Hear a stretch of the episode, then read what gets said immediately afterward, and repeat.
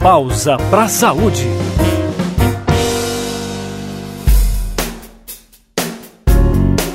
Olá, ouvintes do Pausa para a Saúde. Eu sou a Paula Rosa e estou com Fabrício Lázaro na edição de áudio deste programa. Nós já tivemos um podcast sobre sarampo aqui no Pausa para a Saúde, mas como faz bastante tempo e essa doença é muito séria e importante de ser combatida, vamos explicar um pouco mais a respeito dela. Para se ter uma ideia, em 2019, mais de 500 municípios somaram 18.203 casos confirmados de sarampo e 15 mortes por causa da doença. Por isso, com o objetivo de interromper a transmissão do sarampo, eliminar a circulação do vírus e garantir que todas as pessoas do público-alvo sejam vacinadas, o Ministério da Saúde traçou uma estratégia nacional. As duas primeiras etapas já ocorreram em 2019 com a realização de campanha de vacinação nacional. Nesta terceira etapa da campanha, mais de 3 milhões de crianças e jovens na faixa etária de 5 a 19 anos devem ser vacinadas até o dia 13 de março. E no dia 15 de fevereiro será realizado o dia D de mobilização, quando diversas unidades de saúde ficarão abertas durante o sábado para proteger essas crianças e jovens. Mas para entender um pouco mais da importância dessa vacinação, é preciso que a gente conheça melhor a doença. Então, nessa edição do Pausa para a Saúde, o repórter Janari Damascena teve uma conversa com o médico infectologista Július Monteiro, que é chefe da unidade de doenças infecciosas e parasitárias do Complexo Hospitalar Universitário João de Barros Barreto, da Universidade Federal do Pará e também vinculada à empresa brasileira de serviços hospitalares. Vamos ouvir essa conversa. Doutor, então para a gente começar o nosso programa, eu queria que o senhor explicasse para os nossos ouvintes o que, que é o sarampo.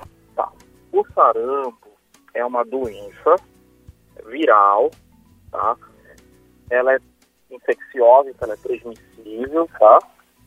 Altamente transmissível, altamente contagiosa e ela causa principalmente sintomas respiratórios. Quais são esses outros sintomas que o sarampo pode apresentar? As pessoas ficam doentes de sarampo, elas apresentam quais sintomas? Quais são os mais comuns, pelo menos? Os mais comuns são febre, principalmente uma febre alta, são manchas avermelhadas pelo corpo e pode se manifestar tanto na pele quanto na boca, dentro da boca, tá? Nas mucosas. Também pode ter tosse, geralmente é seca logo no, nos primeiros dias da doença e também pode é, ter outros sintomas, como coriza, então nariz escorrendo, como se simulasse um resfriado e conjuntivite, que é o olho ficar avermelhado. Bom, doutor, um ponto importante para a gente então é a respeito da transmissão. Como é que o sarampo é transmitido de pessoa para pessoa? A forma de transmissão ela é direta, então é de pessoa para pessoa, principalmente através das secreções. Tá? Quando é expelido, no, quando a pessoa tosse, quando ela espirra, tá? E aí essas, é, essas partículas virais elas são dispersas né, num, como se fosse um aerossol, através do ato de tossir, espirrar, e aí pode outras pessoas transmitir essa doença a outras pessoas através da inalação desse aerossol. Principalmente em, em ambientes fechados, como escolas, creches, clínicas, é, shoppings, aglomerações urbanas, aglomeração de pessoas. Doutor, e por que, que essa transmissão do sarampo ela é tão rápida e ela se dissemina de uma forma muito para várias pessoas assim? Por que, que essa doença ela é transmitida tão tão veloz assim? Então, a gente leva em consideração para toda doença infecciosa, além da transmissibilidade dela, então, de pessoa a pessoa, ela é transmissível, tá? Então, aí uma possibilidade de uma pessoa é, infectada pelo vírus doente transmitir para outras e o, o alto poder de contágio, tá? Então, o sarampo tem um, um, uma alta contagiosidade. Uma pessoa doente pode infectar até em torno de 18 outras pessoas suscetíveis. Então, daí a importância da imunização, porque se a pessoa for imunizada, ela vai estar protegida. Bom, doutor, só para a gente pegar aqui um. resgatar um tema que está muito no momento, que é o coronavírus. O ministro da Saúde ele falou em algum momento que o coronavírus ele é, é, é menos perigoso de se transmitir do que o sarampo. Porque o sarampo tem essa transmissão muito maior, digamos assim, muito mais eficaz. Como é que o senhor vê isso? A gente ainda está aprendendo, com o exemplo da China, como é que tem sido essa, essa epidemia, surto do, do novo coronavírus, do Covid-19. Então, até onde a gente já tem dados né, na literatura, que o poder de contágio do coronavírus é menor do que outras doenças, a exemplo do sarampo. Então, em torno para o coronavírus, a taxa de, de, contágio, mais ou menos de para cada pessoa doente, com, com, é, infectaria outras duas pessoas, duas a quatro pessoas. Aí o do sarampo é muito maior. Só que para o coronavírus ainda não tem vacina, diferentemente do sarampo. Uma forma de evitar o sarampo é a vacinação, certo? Isso. Quais seriam as outras formas de se impedir, de se evitar é, que o sarampo se dissemine no Brasil? A imunização é o primeiro passo, tá? E no caso de uma pessoa apresente esse baixo. Então a gente vai para a definição do que é uma, um caso suspeito de sarampo. Então, um paciente com febre, exantema, máculo papular que a gente chama, então são essas manchas vermelhas pelo corpo, tá? Acompanhado de algum de algum outros sinais, como tosse, ou nariz escorrendo, ou o olho vermelho, que é a conjuntivite, independentemente da idade ou do estado vacinal, ou ainda pessoa que tem histórico de viagem para local que está tendo circulação de sarampo nos últimos 30 dias, é um caso suspeito de sarampo.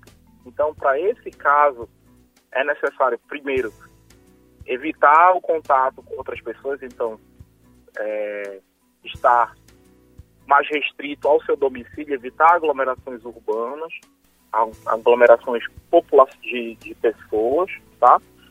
E para aqueles casos que for necessário ah, mais graves, até internação.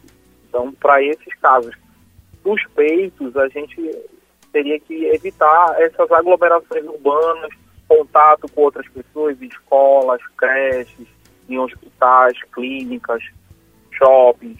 Essa pessoa procurar atendimento médico e, se confirmado o sarampo, vai depender da avaliação do médico que, que examinar a pessoa, se há necessidade ou não de internação hospitalar ou apenas observação até em domicílio, na maioria dos casos. Isso quer dizer que o sarampo tem cura? Tem, tem cura. A taxa de complicação é, ela existe, tá? Mas não é tão elevada. O sarampo pode matar? Pode, mas a gente não pode prever qual é a pessoa que vai evoluir com desfecho mais grave. Então, por isso, a gente tem que trabalhar com as medidas preventivas. As complicações podem pode ser uma pneumonite, depois complicar com uma pneumonia bacteriana, sepsis, até quadros de encefalite também, que é um, já é uma infecção já cerebral. Qual é o tratamento contra o sarampo? Não há um tratamento específico. Geralmente, o, o que se preconiza tratamento dos sinais e sintomas. Se a pessoa estiver sentindo febre, ela pode tomar um antitérmico, um dor de cabeça, ela pode tomar um analgésico. Tá? Se for se tiver uma desidratação, pode se prescrever uma hidratação venosa. Não há necessidade de antibiótico, porque é uma infecção viral. Então não há necessidade de antibiótico, a não ser que haja complicação do sarampo, que aí pode ocorrer uma infecção pulmonar e aí necessitar uh, de uma infecção bacteriana pulmonar e necessitar antibiótico. A recomendação da vitamina A, que a, aí vai depender da, de uma avaliação médica e nutricional para as crianças, apenas. Qual é a importância da vacina contra o sarampo aqui no Brasil? A importância é que é uma vacina universal, ela tem disponível no SUS, então a gente pode é, se vacinar em qualquer unidade básica de saúde, unidade de saúde da família, está disponível, é a tríplice viral, tá? e está tá disponível em qualquer, qualquer usuário do Sistema Único de Saúde. Então, todo brasileiro pode ter acesso a essa vacina e está a melhor forma de prevenção, tá? E quem não tem ainda sua, seu, sua carteira de vacina atualizada, pode procurar uma unidade de saúde para atualizá-la, se há necessidade ou não, até de reforço ou fazer novamente as doses da tríplice viral, se não tem alguma comprovação. Doutor, e a vacina é segura? Muito segura, e aí a gente precisa só avaliar se algumas situações especiais que não há indicação da vacina. Por exemplo, quais, doutor? Então, a vacina ela não vai estar indicada principalmente para as grávidas, para algumas pessoas com alguma imunodepressão. A exemplo das pessoas vivendo com HIV AIDS que tem uma imunodepressão celular importante, principalmente uma contagem de fosfo-TCD4 abaixo de 200 células por milímetro cúbico. É isso aí, gente. Vacina Brasil. O programa desta semana foi muito bom. Espero que esse bate-papo tenha motivado você a se vacinar. Mas o tempo do nosso podcast acabou e nós ficamos por aqui. Agradecemos a participação do médico infectologista Júlio Monteiro, que é chefe da Unidade de Doenças Infecciosas e Parasitárias do Complexo Hospitalar Universitário João de Barros Barreto. E se você gostou dessa edição do podcast e quiser ouvir outros programas, basta acompanhar o Pausa para a Saúde no Spotify iTunes ou em algum agregador de podcast de sua preferência. Além disso, temos o um canal em soundcloud.com barra pausa para a saúde. Você também pode participar do nosso programa enviando uma mensagem para o nosso WhatsApp pelo telefone 61 99288 9677. Mande em formato de áudio, dizendo o seu nome, cidade e estado. Exemplo: Meu nome é Paula Rosa, sou de Brasília, Distrito Federal. Então, fale sua dúvida, sugestão, conte sua história ou diga um tema para o nosso podcast. Lembrando, nosso telefone é 61 99288 9677. Tchau, gente. Até a próxima. Pausa para saúde.